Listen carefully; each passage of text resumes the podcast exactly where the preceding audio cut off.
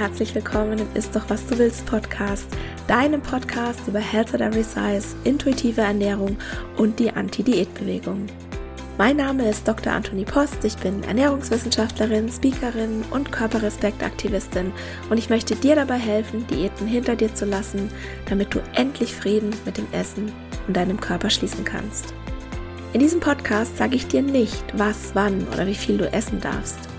Stattdessen geht es darum, wie du Vertrauen, Respekt und Wertschätzung für den eigenen Körper erschaffst und dadurch eine innere Motivation, dich liebevoll um dich selbst zu kümmern und wirklich gesunde Verhaltensweisen zu wählen.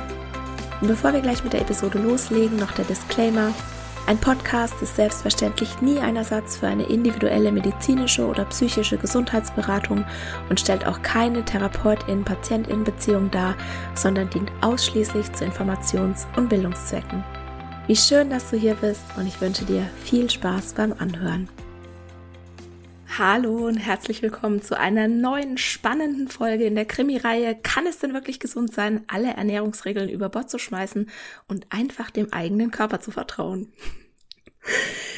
Ich verstehe das. Ich verstehe das total, wenn du da Zweifel hast. Ich kann das wirklich so gut nachvollziehen, weil es ist gar nicht so lange her bei mir selbst, dass ich auch dachte, ich kann mich nur gesund ernähren, wenn ich auch gewissen Regeln folge und mein Essverhalten ja zumindest zu einem gewissen Grad kontrolliere.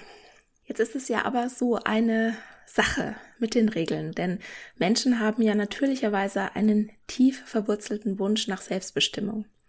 Und wenn diesen Wunsch jemand einschränken will, dann führt es häufig dazu, dass wir erst recht unsere Freiheit beweisen wollen. Und da gibt es auch einen Fachbegriff dafür, und zwar nennt man die Motivation zur Wiederherstellung eingeengter oder eliminierter Freiheitsspielräume psychologische Reaktanz. Und diese Reaktanz, sie kann beispielsweise durch psychischen Druck ausgelöst werden, zum Beispiel durch Drohungen, Nötigungen oder emotionale Erpressung oder durch die Einschränkung von Freiheitsspielräumen, zum Beispiel durch Verbote, Zensur oder durch undurchsichtige und vermeintlich willkürliche Regeln. Und wichtig ist jetzt noch, dass Reaktanz im eigentlichen Sinne nicht das Verhalten beschreibt, das ausgelöst wird, sondern die zugrunde liegende Einstellung oder Motivation. Und dieser Widerstand kann so weit gehen, dass sich Menschen gegen von außen auferlegte Regeln oder Bestimmungen sogar konträr verhalten. Was ist denn jetzt eigentlich eine Regel? Eine Regel ist definiert als Vorschrift für ein Verhalten oder ausführlicher, eine Regel ist eine aus bestimmten Gesetzmäßigkeiten abgeleitete, aus Erfahrungen und Erkenntnissen gewonnene, in Übereinkunft festgelegte, für einen jeweiligen Bereich als verbindlich geltende Richtlinie oder in bestimmter Form schriftlich fixierte Norm. Das ist die Definition aus dem Duden. ich habe die jetzt hier nicht vorlesen können und wenn du das jetzt so hörst, wie fühlt sich das für dich an?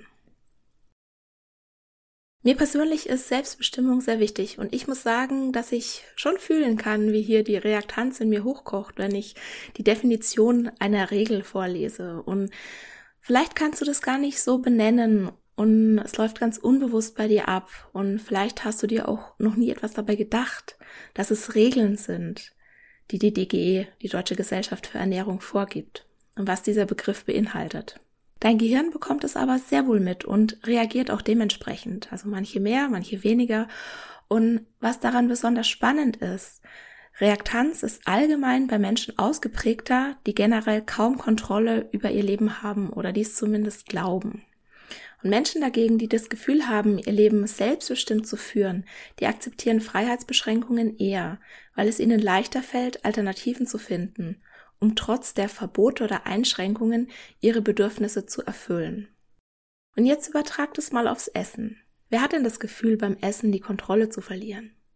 Genau, das sind häufig Menschen, die auf Diät sind, das vielleicht gar nicht so nennen, aber trotzdem ein kontrolliertes oder restriktives Essverhalten an den Tag legen.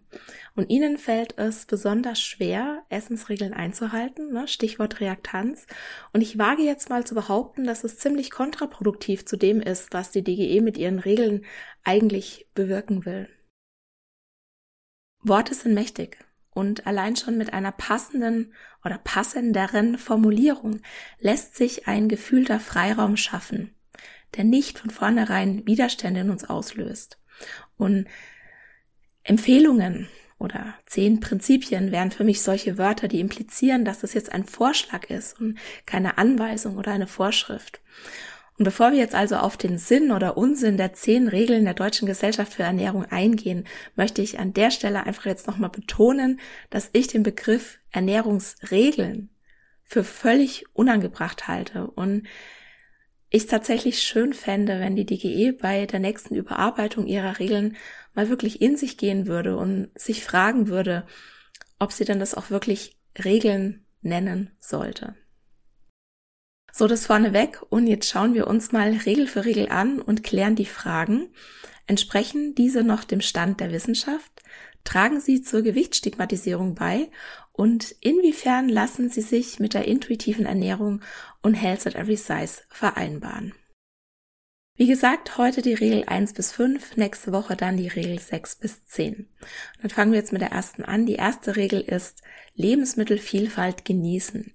Nutzen Sie die Lebensmittelvielfalt und essen Sie abwechslungsreich. Wählen Sie überwiegend pflanzliche Lebensmittel. Und wenn du dann nochmal klickst, also ich habe dir die Seite verlinkt in den Show Notes, und wenn du dann nochmal klickst, dann bekommst du auch noch Erklärungen und da steht dann zum Beispiel, kein Lebensmittel allein enthält alle Nährstoffe. Je abwechslungsreicher Sie essen, desto geringer ist das Risiko einer einseitigen Ernährung. Treffen Sie eine bunte Auswahl aus allen Lebensmittelgruppen, so gelingt es Ihnen leicht, vollwertig zu essen und zu trinken. Pflanzliche Lebensmittel wie Gemüse, Obst, Getreide und Kartoffeln liefern viele Nährstoffe, Ballaststoffe sowie sekundäre Pflanzenstoffe und gleichzeitig wenige Kalorien. Pflanzenöle und Nüsse sind zwar kalorienreich, aber auch wertvolle Nährstofflieferanten. Um die ausreichende Versorgung mit Nährstoffen zu erleichtern, ist es sinnvoll, die pflanzlichen Lebensmittel durch tierische Lebensmittel wie Milch, Milchprodukte, Fisch, Fleisch und Eier zu ergänzen. So, diese Empfehlungen würde ich jetzt ja so weit unterschreiben, sage ich jetzt mal. Also vielfältig, abwechslungsreich, eine Auswahl aus allen Lebensmittelgruppen treffen, das finde ich sehr sinnvoll. Und überwiegend pflanzlich zu essen wird in epidemiologischen Studien auch mit einer besseren Gesundheit assoziiert. Also sprich, es gibt hier einen Zusammenhang, aber wie genau dieser aussieht und ob dieser durch weitere unberücksichtigte Faktoren zustande kommt, das kann nicht genau mit diesem Studiendesign beurteilt werden. Also es kann also sein, dass Menschen, die sich überwiegend pflanzlich ernähren, auch häufiger irgendetwas anderes tun, das, das direkt ihre Gesundheit fördert und dass der eigentliche Grund ist, dass sie gesünder sind und sie sich einfach nur zufällig auch auf eine bestimmte Weise ernähren. Was mich jetzt an diesem Satz oder an dieser Erklärung natürlich gleich wieder gestört hat, ist, dass hier schon zweimal auf die Kalorien eingegangen wird. Also erstens mal ist der Satz, pflanzliche Lebensmittel wie Gemüse, Obst, Getreide und Kartoffeln liefern viele Nährstoff, Nährstoffe, Ballaststoffe sowie sekundäre Pflanzenstoffe und gleichzeitig wenige Kalorien.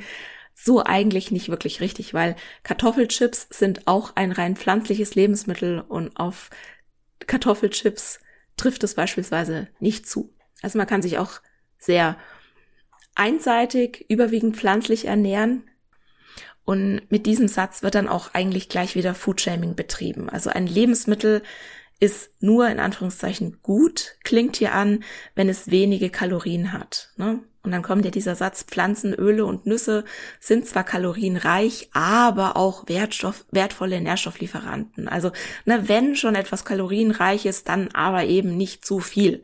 Und Kalorien sparen im Sinne von dann hoffentlich schlanker sein ja, dazu fällt mir die Podcast-Episode Weniger Essen, mehr Bewegen, Fragezeichen ein. Die verlinke ich dir in den Show Notes.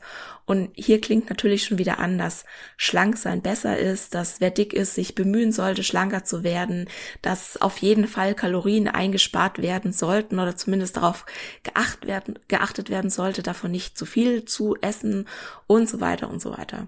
Und vielleicht bin ich hier an dieser Stelle auch schon ein bisschen überempfindlich, aber es wird später an einigen Stellen noch bestätigt, dass das wahrscheinlich auch hier schon so gemeint war. Den letzten Punkt, den würde ich dagegen wieder bestätigen. Es ist leichter, ausreichend mit allen Nährstoffen versorgt zu sein, wenn man Mischköstlerin ist, also auch tierische Lebensmittel verzehrt. Und als Ernährungswissenschaftlerin würde ich rein vom nutritiven Standpunkt keine vegane Ernährung empfehlen weil du eben schon sehr durchdacht essen musst, um optimal versorgt zu sein und es beispielsweise auch nicht reicht, einfach nur Vitamin B12. Also an dieser Stelle würde ich behaupten, dass die Empfehlungen der DGE veraltet oder zumindest unvollständig sind.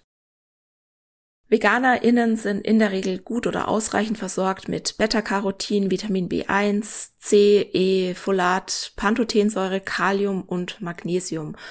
Aber im Vergleich zur Allgemeinbevölkerung sind sie eher schlecht oder nicht ausreichend versorgt im Hinblick auf Vitamin B12, das hatten wir ja gerade schon, aber auch mit Protein, Eisen, Zink, Selen, Jod, Vitamin D, Calcium, Vitamin B2 und Omega-3-Fettsäuren. Also genauer gesagt, EPA und DH, das sind die, die man in fettem Seefisch findet, aber, und das wäre eine vegane Quelle, auch in Algenöl. Ah, du musst da übrigens nicht mitschreiben. Ich verlinke dir das in den Shownotes oder ich schreibe dir das in die Shownotes. Also welche, mit welchen Mikronährstoffen VeganerInnen potenziell gut und eher weniger gut versorgt sind. Wenn du also vegan isst, dann bitte nicht nur aufs Vitamin B12 schauen, sondern auch auf die anderen potenziell kritischen Nährstoffe. Und wie gesagt, ich würde es rein vom ernährungswissenschaftlichen Standpunkt aus nicht empfehlen, völlig auf tierische Lebensmittel zu verzichten. Wenn du dich aber beispielsweise aus ethischen Gründen dafür entscheidest, vegan zu essen, dann halte ich es für meine Pflicht als Ernährungsberaterin, über Folgen und Herausforderungen einer solchen Ernährungsweise aufzuklären und dich dann aber bestmöglichst zu unterstützen, damit du gut mit allen Nährstoffen versorgt bist. Und ja, ich glaube übrigens fest daran, dass du auch als Veganerin intuitiv essen kannst. Ich habe die Frage mal im Podcast schon beantwortet. Das ist die Episode Nummer 12 und das verlinke ich dir selbstverständlich auch. Und zwei Dinge möchte ich jetzt zur Regel 1 noch ergänzen.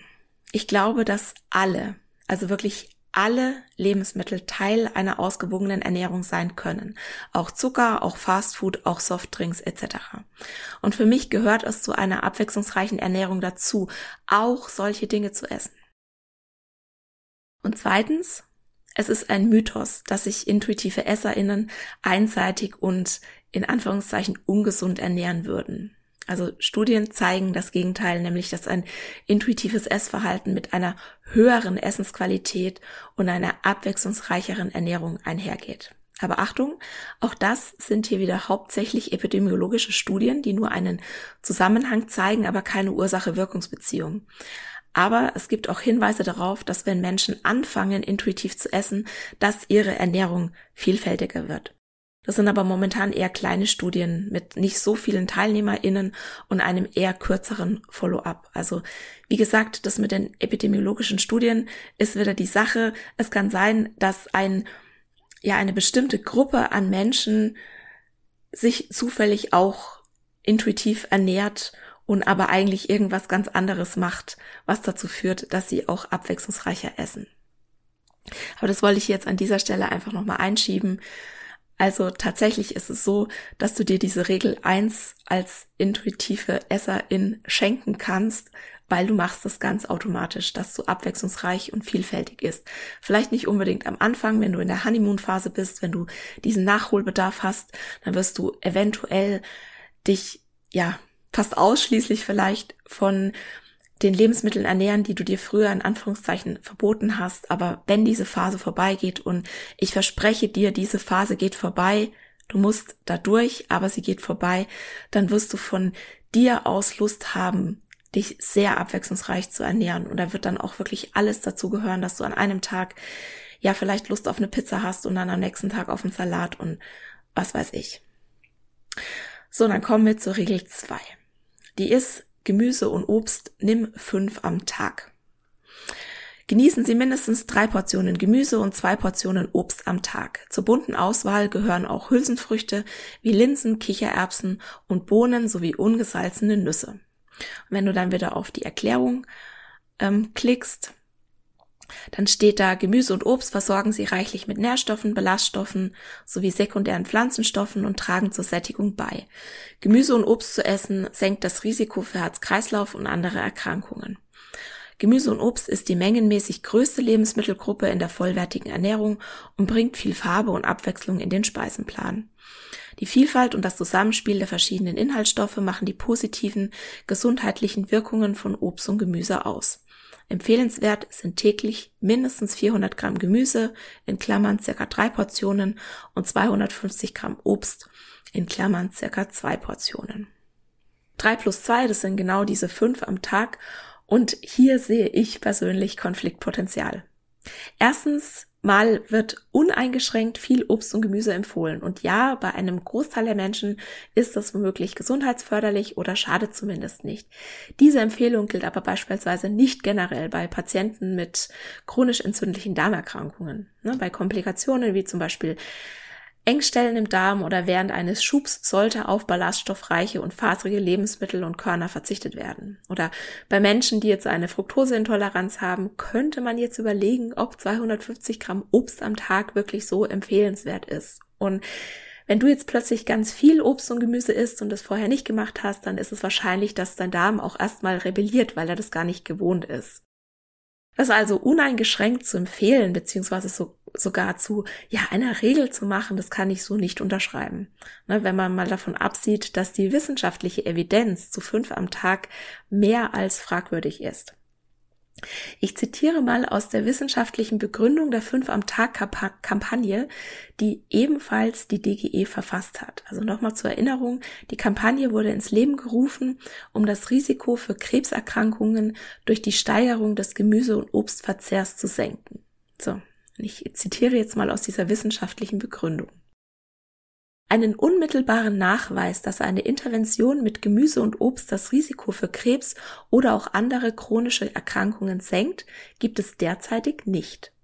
Ebenso fehlen beobachtende epidemiologische Daten, die belegen, dass eine Änderung der Ernährungsgewohnheiten im Sinne einer Erhöhung des Gemüse- und Obstverzehrs im Erwachsenenalter das Erkrankungsrisiko für Krebs und andere chronische Erkrankungen zu senken vermag. Nach Expertenmeinung reicht die bisher vorliegende Evidenz aber aus, um eine fünf am Tag Kampagne zu rechtfertigen. Für diese Einschätzung gibt es zwei Begründungen. Zum einen ist es zwar theoretisch möglich, dass sich die in den epidemiologischen Studien beobachteten Risikosenkungen durch hohen Obst- und Gemüseverzehr auf andere Faktoren zurückführen lassen, die mit dem Gemüse- und Obstverzehr verbunden sind, doch erscheint dies wenig wahrscheinlich, da die einzelnen Studienergebnisse häufig für solche Effekte kontrolliert wurden. Zum anderen lässt sich die Einschätzung damit begründen, dass von den vielen Ernährungsfaktoren, die potenziell für die Krebsprävention in Frage kommen, der Einfluss von Gemüse und Obst wissenschaftlich am besten abgesichert ist und nach der derzeitigen Datenlage den größten Effekt erbringt. Wir sind uns also nicht sicher, ob es hilft, aber von all dem, was helfen könnte, ist es am wahrscheinlichsten, dass das den größten Effekt hat, auch wenn wir gar nicht so richtig wissen, wie groß er ist. Das ist die Geschichte dahinter, also hinter dieser Fünf am Tag Kampagne. Und wir haben das tatsächlich so sehr internalisiert, dass dieses Fünf am Tag gesund ist, dass wir gar nicht mehr hinterfragen, ob diese Empfehlung tatsächlich eine echte wissenschaftliche Basis hat und ich weiß es jetzt schon seit einer Weile, dass sie es nicht hat, bin aber eigentlich da auch eher so zufällig draufgekommen und habe das so zufällig mitbekommen. Und das meine ich mit Konfliktpotenzial. Und in dieser Erklärung steht auch noch, dass sich die Datenlage zum Zusammenhang von Ernährung und Krebs in den nächsten Jahren durch die Vielzahl von existierenden prospektiven Kohortenstudien wesentlich verbessern wird. Ja, das ist nicht eingetroffen, weil wir jetzt 20 Jahre später haben und eher mehr als weniger Fragezeichen im Gesicht. Also es gibt Studien, die sagen, dass weniger ausreicht als diese fünf Portionen, um bestimmte Krankheitsrisiken zu senken. Und dann gibt's wieder andere Studien oder andere Meta-Analysen, die sagen, fünf am Tag, das ist viel zu wenig. Es müssen mindestens 800 Gramm Obst und Gemüse pro Tag sein, um nicht nur das Krebsrisiko zu senken, sondern auch Herz-Kreislauf-Erkrankungen, Schlaganfall und einem vorzeitigen Tod vorzubeugen. Aber auch hier gilt wieder diese Art der Studien, die zeigen einen Zusammenhang und keine Kausalität. Und es ist, also wir wissen mal wieder, dass wir nichts wissen, wie so oft in der Ernährung. Und ich habe mich natürlich gefragt, warum wurde denn diese Kampagne eigentlich gestartet, wenn die gar keine, ja, ich sage jetzt mal, echte wissenschaftliche Basis hat. Und ich war nicht dabei, ich habe also auch wieder jetzt alle Infos nur aus zweiter Hand, aber es gibt Gerüchte, dass sich Vertreterinnen des öffentlichen Gesundheitswesens und die Obst- und Gemüsebauern Anfang der 90er Jahre zusammenkamen und beschlossen hatten, dass eine solche Kampagne von Vorteil für beide Seiten wäre. Und was ich ganz spannend fand, ist, wie es wohl dazu kam, dass Großbrit Großbritannien auf diesen Fünf am Tag Zug aufgesprungen ist. Also 2003 wurde die Kampagne in Großbritannien gestartet die Five a Day. Und das war zu der Zeit, wo die in Anführungszeichen Adipositas-Epidemie gerade Schlagzeilen machte und Professor Tim Lang, der, der hatte zuvor auch das britische Gesundheitsministerium schon in solchen Fragen beraten und der war wohl skeptisch, hat sich aber wohl dem Druck gebeugt und gemeint, ja, wir brauchen etwas. Also wir müssen etwas tun. Das war wieder so dieser blinder Aktionismus, oh, oh, oh, ne, alle werden immer dicker, was äh, ja nur teilweise stimmt und ha, das ist so böse und wir müssen jetzt mal irgendwas machen. Also wir brauchen irgendwas. Also das sind die Gerüchte dahinter. Tatsächlich, wenn ich mir so andere Gesundheitskampagnen im Vergleich anschaue, wie die gestartet sind oder ja, beispielsweise auch, wie der BMI sich über die Jahre und Jahrzehnte immer wieder verändert und neu eingeteilt hat und was da eben so an, an politischen und allen möglichen Interessen dahinter stand, würde mich das tatsächlich nicht wundern, wenn es so wäre, gewesen wäre. Falls es nicht so war, dann können wir immerhin festhalten, dass es eigentlich keine echte wissenschaftliche Evidenz gab, dass diese Kampagne trotzdem gestartet wurde und dass wir jetzt völlig davon überzeugt sind, dass es auf jeden Fall was bringt und dass es auf jeden Fall gesund ist. Und ich habe keine Ahnung, wie viel Obst und Gemüse gesund für dich ist. Und ich halte diese Art von, in Anführungszeichen, Gesundheitsratschlägen, ja, die ja äußerst spezifisch sind, ohne dass die wissenschaftliche Datenlage das überhaupt hergibt, so eine Empfehlung auszusprechen, ehrlich gesagt für problematisch. Wir sind letztendlich in einer Situation, in der Ratschläge an die Öffentlichkeit gegeben werden, ja, bevor sie ordnungsgemäß auf ihre Richtigkeit überprüft wurden.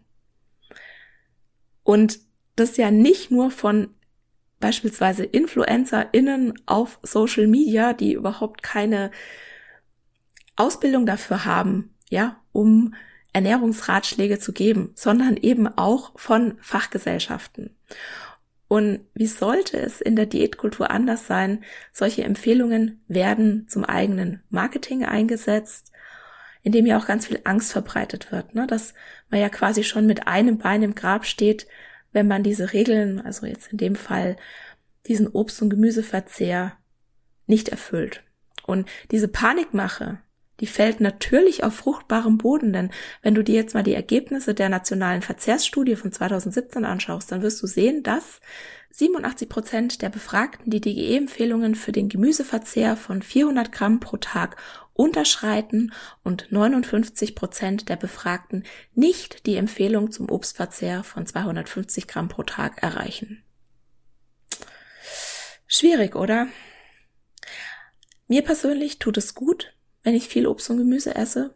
Und ich falle auch nicht drauf rein, wenn auf hochverarbeiteten Produkten oder auf vitaminangereicherten Fruchtsäften steht, dass der Verzehr davon zu fünf am Tag zählt.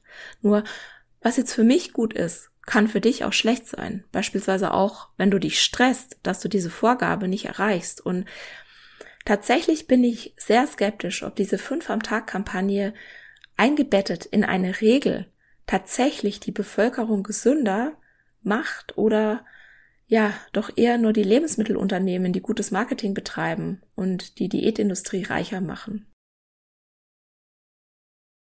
Die Regel Nummer drei ist Vollkorn wählen. Bei Getreideprodukten wie Brot, Nudeln, Reis und Mehl ist die Vollkornvariante die beste Wahl für Ihre Gesundheit. Wenn du dann wieder auf die Erklärung klickst, dann steht da, Lebensmittel aus Vollkorn sättigen länger und enthalten mehr Nährstoffe als Weißmehlprodukte. Ballaststoffe aus Vollkorn senken das Risiko für Diabetes mellitus Typ 2, Fettstoffwechselstörungen, Dickdarmkrebs und Herz-Kreislauf-Erkrankungen. Getreideprodukte sind ein wichtiger Bestandteil der vollwertigen Ernährung.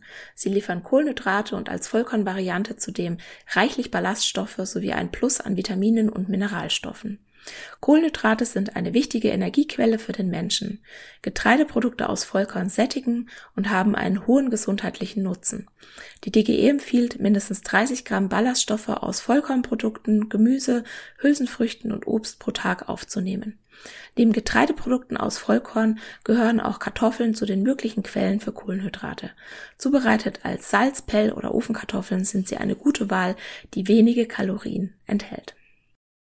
Ich mache das jetzt mal ein bisschen zügiger hier, weil sich das sehr mit Punkt 2 überschneidet. Ne, die Vollkorn-Variante ist die beste Wahl.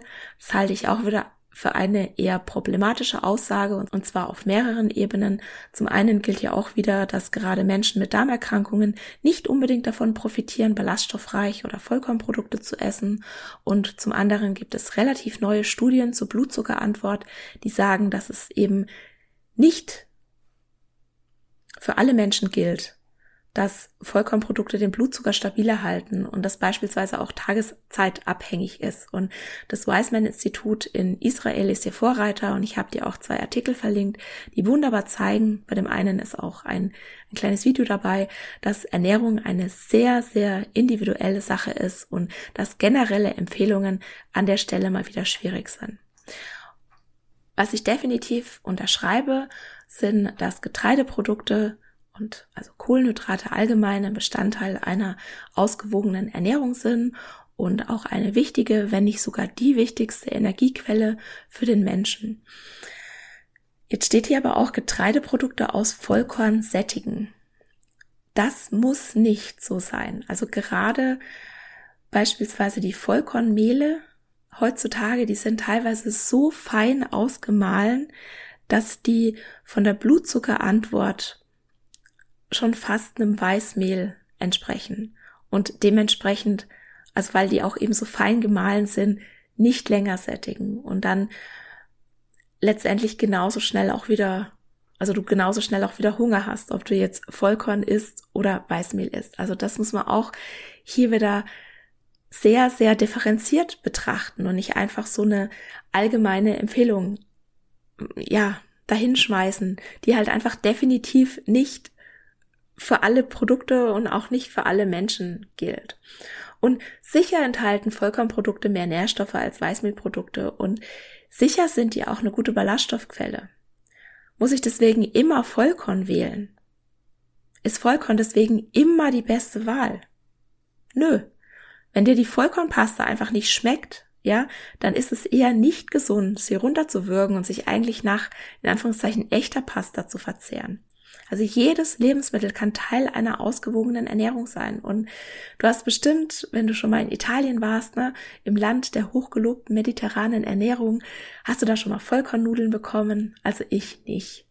Und ich bin der Meinung, weiße Getreideprodukte und auch Zucker, ne, zu dem kommen wir nächste Woche noch, die werden ja oft als in Anführungszeichen leere Kalorien bezeichnet. Und ich bin der Meinung, das ist auch wieder Foodshaming. Und natürlich verstärkt eine solche Regel wie Vollkornprodukte sind immer die beste Wahl für ihre Gesundheit. Ja, dieses Foodshaming nur noch mehr. Und wenn du dir jetzt, also wenn du dich jetzt gerade fragst, ja, was, was ist denn jetzt das Problem? Ja, wenn ich sage, dass das eine Lebensmittel besser ist als das andere oder dass das eine Lebensmittel gesünder ist als das andere. Das ist Foodshaming. Und es zieht einen ganzen Rattenschwanz an Problemen nach sich. Also Stichwort Orthorexie, Moralisierung von Lebensmitteln, das Privileg, sich bestimmte Lebensmittel überhaupt leisten zu können. Ja, Verbote, die Lebensmittel überhaupt erst interessant machen, Bestärkung der Diätkultur und damit auch die Verstärkung von Vorurteilen gegenüber dicken Menschen, die Förderung eines negativen Körperbilds durch Essensregeln und so weiter und so fort. Wenn dir die weißen Nudeln besser schmecken, dann isst sie und wenn du zu deinem Ballaststoffverzehr beitragen willst, ja, dann kannst du sie beispielsweise abkühlen lassen. Dann bildet sich resistente Stärke, die deine Darmbakterien wahrscheinlich mögen, außer du hast eine Darmerkrankung, ja. Oder du isst einfach Gemüse oder Salat zu der Pasta dazu und damit basta. Und auf Social Media, das war jetzt gerade ein blöder Witz. und Salat dazu, Pasta, Pasta. Ja, Okay, Sparwitz. Was ich gerade sagen wollte, auf Social Media kursiert gerade eine Zeichnung eines Krokodils und die sagt, also auf Englisch, es gibt keine leeren Kalorien, wenn sie mit Freude gefüllt sind. Und ich habe dir die Zeichnung in den Shownotes verlinkt. Und auf die Gefahr hin, dass ich mich wiederhole. Jedes Lebensmittel kann Teil einer ausgewogenen Ernährung sein und es kommt nicht nur darauf an, wie das Lebensmittel vom nutritiven Wert her ist, sondern auch, ob uns das Freude bringt, ob uns das Genuss bringt, ob uns das vielleicht ja tolle Kindheitserinnerungen hervorruft, ja, oder an deinem Geburtstag. Wie schön ist es da, das, Geburt, das Stück Geburtstagstorte zu essen. Das macht doch alles so viele tolle Emotionen. Und deshalb können wir ja, deshalb können wir einfach Essen nicht nur als Kalorien und leere Kalorien und Nährstoffgehalte und sowas sehen, sondern Essen ist doch noch so, so, so viel mehr. So, dann kommen wir zur Regel 4, die heißt, tierischen Lebensmitteln die Auswahl ergänzen. Essen Sie Milch und Milchprodukte wie Joghurt und Käse täglich, Fisch ein bis zweimal pro Woche. Wenn Sie Fleisch essen, dann nicht mehr als 300 bis 600 Gramm pro Woche. Wenn du dann wieder auf die Erklärungen klickst, steht da, Milch und Milchprodukte liefern gut verfügbares Protein, Vitamin B2 und Calcium. Seefisch versorgt sie mit Jod und fetter Fisch mit wertvollen Omega-3-Fettsäuren. Fleisch enthält gut verfügbares Eisen sowie Selen und Zink. Fleisch und insbesondere Wurst enthalten aber auch ungünstige Inhaltsstoffe. Nur tierische Lebensmittel enthalten in nennenswerten Mengen verfügbares Vitamin B12. Wer wenig oder gar kein tierische Wer wenig oder gar keine tierischen Lebensmittel isst, muss darauf achten, Vitamin B12 zusätzlich einzunehmen. Genau, das hatten wir ja gerade schon mit dem Vitamin B12. Also wer gar keine tierischen Lebensmittel isst, dem reicht es nicht nur darauf zu achten, Vitamin B12 zusätzlich einzunehmen, sondern die Person muss wahrscheinlich auch noch andere, andere Mikronährstoffe eventuell substituieren und eben von den Makronährstoffen vor allem auf das Protein achten. So, und Genau, und dann werden, werden da unter diesem Punkt 4 die tierischen Lebensmittel nochmal ganz ausführlich beschrieben, ne, was sie können, wie oft man sie verzehren soll und welche besonderen Inhaltsstoffe sie haben. Das will ich jetzt aber nicht alles vorlesen, weil das ist also relativ viel. Kein Punkt ist, glaube ich, so ausführlich beschrieben wie die Nummer 4. Und zwar jeweils einzelne Absätze zu Milchprodukten, Fisch, Fleisch, Wurst und Eier. Und vieles davon würde ich unterschreiben. Und einiges sehe ich aber schon sehr kritisch. Beispielsweise bei den Milchprodukten kommt natürlich gleich wieder der Satz, wenn Sie Kalorien sparen wollen. Und dann empfiehlt die DGE bei Milch, Joghurt, Quark etc. die Halbfettvariante mit 1,5% Fett und bei Käse die 30% Fett in der Trockenmasse-Variante. Und die DGE ist immer noch unterwegs auf dem Fettarmzug der 1970er Jahre, sage ich jetzt mal, oder der 1980er Jahre wobei fettreicher Fisch hier für sie die Ausnahme ist. Und ich persönlich, ich habe mich früher ewig gequält mit fettarmen Milchprodukten. Die meisten, die haben mir überhaupt nicht geschmeckt. Und dann habe ich ganz oft viel mehr davon gegessen, weil mich das überhaupt nicht befriedigt hat. Und ja, es gibt noch ach, ja ganz viele andere Gründe, warum ich mit Leitprodukten nichts anfangen kann, warum ich in der Regel kein Fan von Halbfett oder Leitprodukten bin weil Fett beispielsweise ja auch ein Geschmacksträger ist, weil Fett sättigend wirkt und wenn das rausfällt, dann muss es auch irgendwie ersetzt werden und die meisten Ersatzstoffe, mit denen das Fett dann ersetzt wird, die sind nicht gerade besser, also eher im Gegenteil. Und Fett ist einfach so wichtig und es ist so schlimm, dass es immer so verteufelt wurde. Ich meine, mittlerweile ist es ja besser. Es geht jetzt ja fast schon ins andere Extrem, da komme ich jetzt aber gleich bei Punkt 5 nochmal dazu. Aber Fett ist so ein wichtiger, wichtiger, wichtiger Stoff und es beispielsweise, es ist beispielsweise notwendig, um fettlösliche Vitamine aufnehmen zu können oder der Verzehr von genügend Fett ist assoziiert mit einer optimalen Hirnfunktion. Und die Aufnahme von Fett verlangsamt die Verdauung, so dass man sich länger satt und zufrieden fühlt. Und na, vom Geschmack ganz zu schweigen, das hatten wir ja schon. Und du brauchst auch wirklich vor Fett und auch vor Milchprodukten, vor fetten Milchprodukten brauchst du keine Angst zu haben. Wenn du keine Allergie oder Laktoseintoleranz hast, dann schaden dir Milchprodukte nicht und das gleiche gilt auch für Eier oder Fleisch oder Wurst. Also selbst für Wurst und ja, vielleicht noch ein paar Sätze zum Wurstverzehr. Es gibt eine ganz, ganz tolle und Statistik des Monats aus dem Oktober 2015 und die heißt Wursthysterie. Und zwar hat damals die Weltgesundheitsorganisation gewarnt, dass pro 50 Gramm täglichen Konsums von verarbeitetem Fleisch, also wie etwa Wurst, sich das Darmkrebsrisiko um 18 Prozent erhöht. Und die Medien haben dann teilweise, ja, wirklich Unsinn und falsch berichtet und Wurst in die gleiche Kategorie ähm, wie krebserregende Stoffe wie Asbest oder Zigaretten eingestuft. Und das ist natürlich Quatsch. Und das Problem war hier, es wurde mal wieder nicht zwischen dem relativen und dem absoluten Risiko entschieden. Ne, relative Risiken, das kennen wir ja schon von der Diätindustrie und von der Diätkultur. Das sind ein bewährtes Mittel, um Gefahren zu übertreiben und Menschen Angst zu machen. Und ganz ehrlich, ich finde es einfach nur ekelhaft. Und um jetzt die Meldung der WHO richtig einordnen zu können, da benötigst du das absolute Risiko, an Darmkrebs zu erkranken und das liegt bei ungefähr fünf Prozent. Und also im Klartext bedeutet 18 Prozent mehr oder um 18 Prozent erhöht, dass sich das absolute Risiko von etwa fünf Prozent auf sechs Prozent erhöht. Und na, das hört sich dann gleich weniger dramatisch an, es macht nicht so gute Schlagzeilen und auch hier, wie so oft, der Hinweis, dass diese Zahlen aus epidemiologischen Daten stammen. Das heißt, auch hier wissen wir nicht, ob es tatsächlich die Wurst ist, die diese Risikoerhöhung verursacht oder ob es begleitende Faktoren sind, die zufällig ebenfalls überdurchschnittlich auf WurstesserInnen zutreffen. Und ja, natürlich wird versucht bei den Studien solche begleitenden Faktoren und Störfaktoren rauszurechnen. Aber letztendlich ist es Statistik, es ist eine Wahrscheinlichkeitsrechnung und es ist niemals eine Kausalität, die mit solchen Studien gezeigt wird. Also zu sagen, dass ein, ein also Wurstverzehr Krebs verursacht, das ist einfach nur falsch. Und was ich auch immer wieder höre, ist, dass Milch Entzündungen im Körper verursacht und auch das ist ja einfach nur Hysterie. Es gibt einen ganz großen systematischen Review von 2017, aus dem die AutorInnen geschlussfolgert haben, dass diese These einfach falsch sei. Und solange du keine Milchallergie hast, können Milchprodukte sogar einen schwachen antientzündlichen Effekt haben.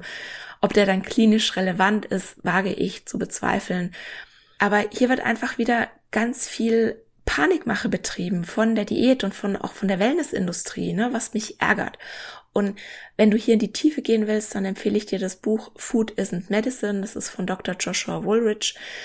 Ähm, es ist auf Englisch und er beantwortet darin auch immer mit Angaben von Studien und Quellen Fragen wie verursachen Milchprodukte Entzündungen oder sind Eier so schlimm wie Rauchen. Also dieses Buch ist wirklich sehr lesenswert. Es ist wie gesagt auf Englisch. Es ist relativ leicht geschrieben. Es hat einen riesen wertvollen Schatz an allen möglichen Studien und Quellenangaben hinten drin. Und dieses Buch ist wirklich dazu da, um mal mit dieser Panikmache aufzuräumen. Und letztendlich kommt da auch wieder nur raus, wenn wir uns nicht einseitig ernähren und nicht in irgendwelche Extreme fallen, sind wir wahrscheinlich ja auf einem guten Weg. So, und was ja auch immer sehr, sehr, sehr kontrovers diskutiert wird, sind Fette. Und das ist die Nummer 5. Also die Regel Nummer 5 der 10 Regeln der DGE ist gesundheitsfördernde Fette nutzen. Und hier steht jetzt, bevorzugen Sie pflanzliche Öle wie beispielsweise Rapsöl und daraus hergestellte Streichfette. Vermeiden Sie versteckte Fette. Fett steckt oft unsichtbar in verarbeiteten Lebensmitteln wie Wurst, Gebäck, Süßwaren, Fastfood und Fertigprodukten. Und wenn du dann auf die Erklärung klickst, steht da unter anderem, positiv wirkt es sich aus, weniger gesättigte Fettsäuren, meist aus tierischen Lebensmitteln, und dafür mehr ungesättigte Fettsäuren aufzunehmen. Letztere stecken in pflanzlichen Ölen, Margarine, Nüssen und fetten Fischen. Damit kann das Risiko für Herz-Kreislauf-Erkrankungen gesenkt werden. Und empfohlen wird dann Rapsöl, Walnuss, Lein, Soja und Olivenöl. Margarine im Vergleich zu Butter, Butter soll man bevorzugen weil Margarine einen höheren Gehalt an ungesättigten Fettsäuren hat und von Kokosfett, Palmöl, Palmkernöl und tierischen Schmalzen rät die DGE eher ab, weil sie eine ungünstige Wirkung insbesondere auf die Blutfette hätten. Und ja, jetzt schauen wir uns das doch mal ein bisschen genauer an. diese Dämonisierung von Pflanzenölen, die ja gerade in bestimmten Kreisen total in ist, das kannst du vergessen, das ist pseudowissenschaftlicher Schwachsinn. Und vor Transfetten, die ja tatsächlich einen negativen Einfluss auf die Gesundheit haben können, brauchst du dich im Prinzip auch nicht mehr zu fürchten.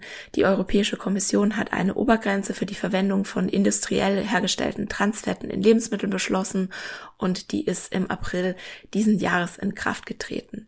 Und auch hier gilt wieder, ne, wenn du dich abwechslungsreich ernährst, wenn du viele verschiedene Lebensmittel isst, wenn du verarbeitete Lebensmittel und auch unverarbeitete Lebensmittel isst, wenn du einfach sehr, sehr abwechslungsreich deinen Speiseplan gestaltest, ja, dann kannst du eigentlich nicht so viele Transfette aufnehmen mit diesen Regulierungen, die wir jetzt auch haben, dass es dir schaden könnte. Und auch vor gesättigtem Fett brauchst du keine Angst haben, aber du darfst Respekt haben. Wir haben ja gerade diesen Keto-Hype, wo du schon morgens einen Stein Butter dann in deinen Bulletproof Coffee rührst und ja, dann ist es auch im Laufe des Tages nicht so schwierig, sehr viel gesättigtes Fett zu sich zu nehmen und das würde ich eben nicht empfehlen. Und allgemein würde ich die ketogene Ernährung sowieso nicht empfehlen, aber eben auch ganz besonders nicht im Hinblick auf die gesättigten Fettsäuren. Wir wissen, dass ein hoher Verzehr von gesättigten Fetten den LDL-Cholesterinspiegel erhöht und na, das ist das sozusagen schlechte Cholesterin, in Anführungszeichen schlecht, weil ich mag diese Einteilung nicht unbedingt, weil wir brauchen sowohl das LDL als auch das HDL-Cholesterin, sonst, ja, ist unser Fettstoffwechsel im Eimer.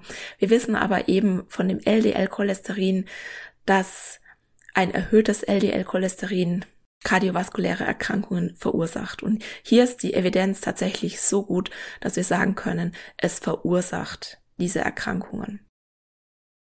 Und wir wissen auch beispielsweise, dass wir das Risiko für Herz-Kreislauf-Erkrankungen senken können, wenn wir den Verzehr von gesättigten Fetten reduzieren und, das ist jetzt ganz wichtig, sie durch ungesättigte Fette aus fettem Fisch und beispielsweise Olivenöl ersetzen.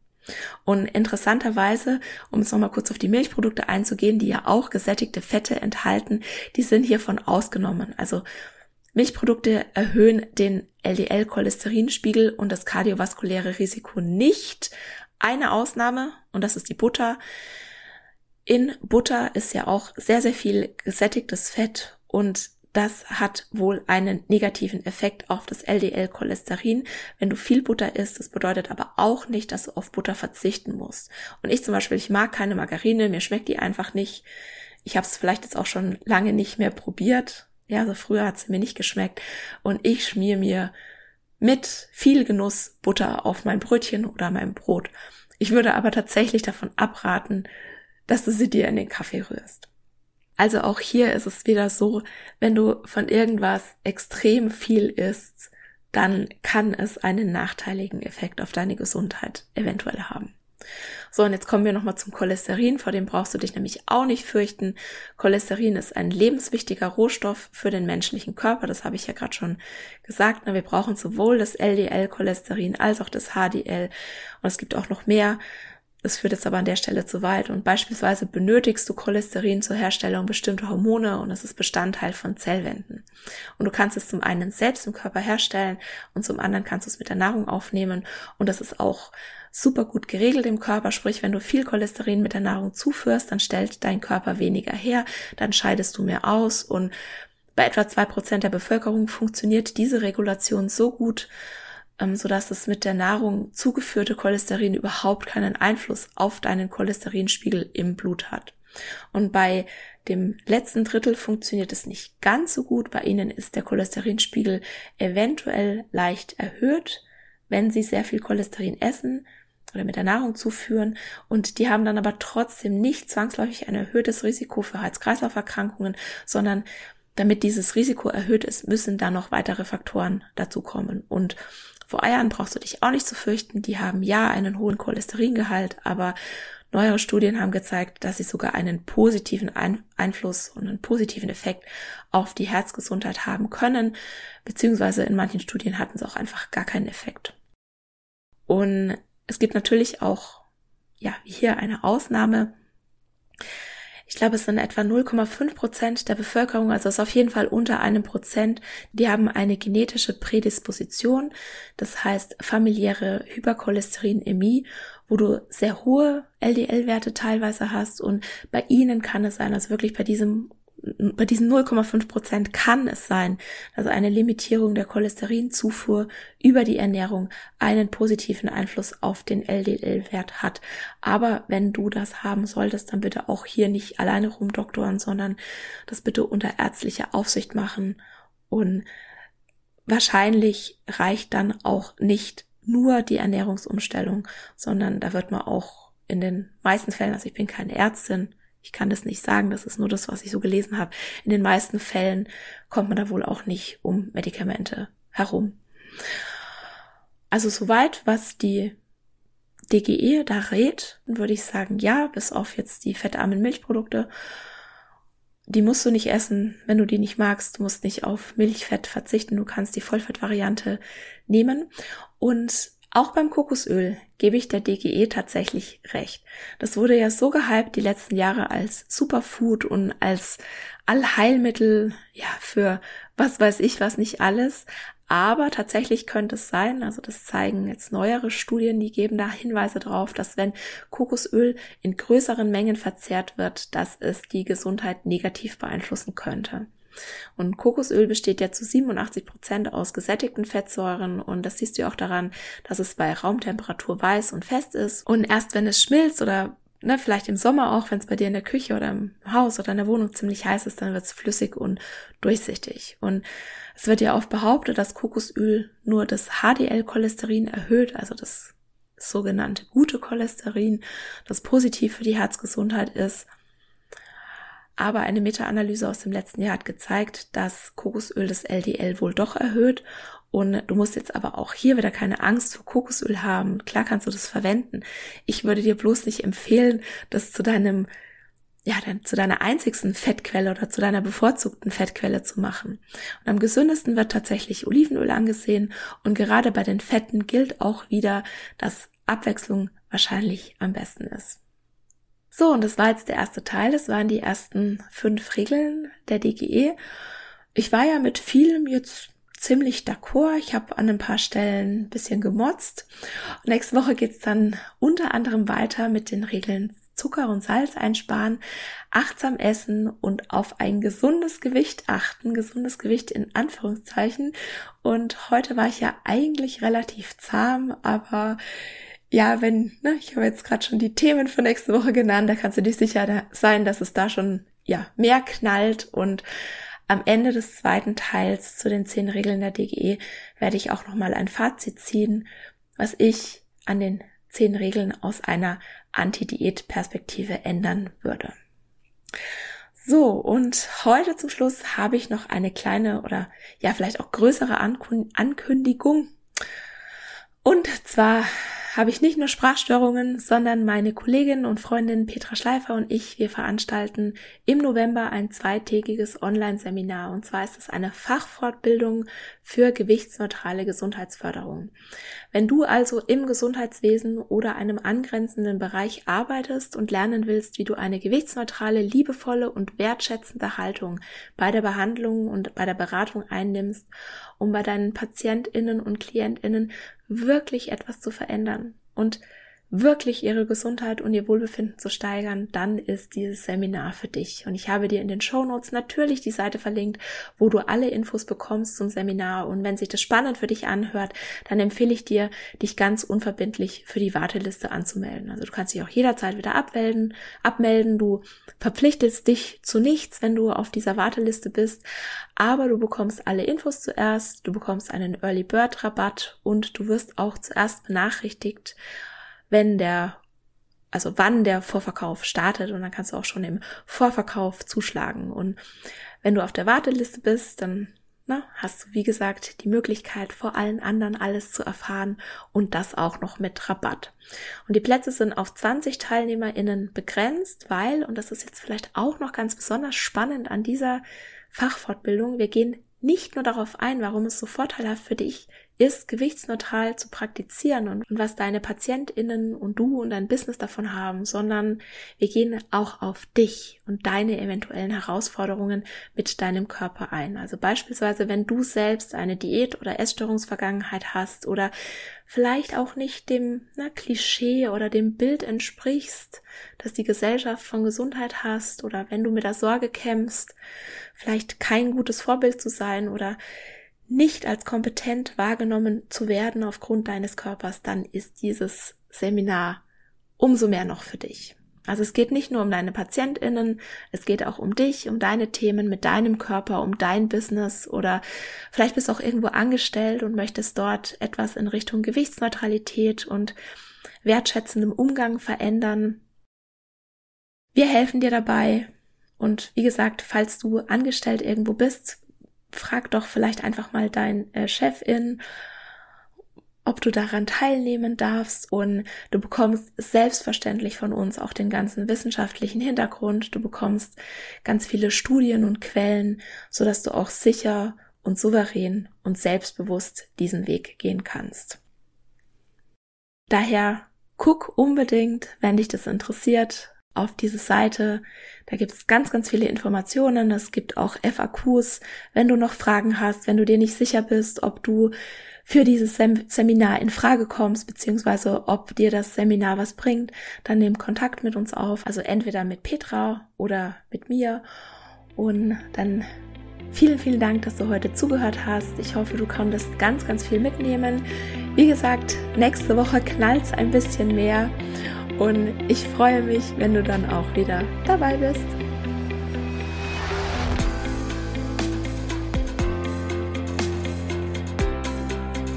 Und das war's für heute. Ich danke dir von Herzen fürs Zuhören und hoffe, dass dir die Episode gefallen hat und dass du ganz viel für dich mitnehmen konntest. Um wirklich Frieden mit dem Essen und deinem Körper zu schließen, ist es wichtig, dass du deine Bedürfnisse kennst. Eine Diät scheint auf den ersten Blick eine gute Möglichkeit zu sein, das eigene Bedürfnis nach Sicherheit und Kontrolle zu befriedigen. Ganz nach dem Motto, indem ich mein Essverhalten kontrolliere, habe ich auch mich selbst und mein Leben im Griff. Das ist aber ein Trugschluss. Tatsächlich gefährden Diäten und ganz allgemein Essensregeln die Erfüllung deiner Bedürfnisse. Warum das so ist und was du stattdessen tun kannst, das erfährst du im neuen Freebie Bedürfnisfinder das du dir ab sofort kostenlos auf meiner Homepage www.antonipost.de herunterladen kannst. Im Bedürfnisfinder ist ein Bedürfnistest enthalten sowie praktische Übungen, eine Anleitung zum Journaling und natürlich eine Journaling-Vorlage, die dich unter anderem dabei unterstützen werden, dich wieder mehr mit deinem Körper zu verbinden und immun gegen Diätversprechungen zu werden. In diesem Sinne, isst doch was du willst und alles Liebe, deine Antonie.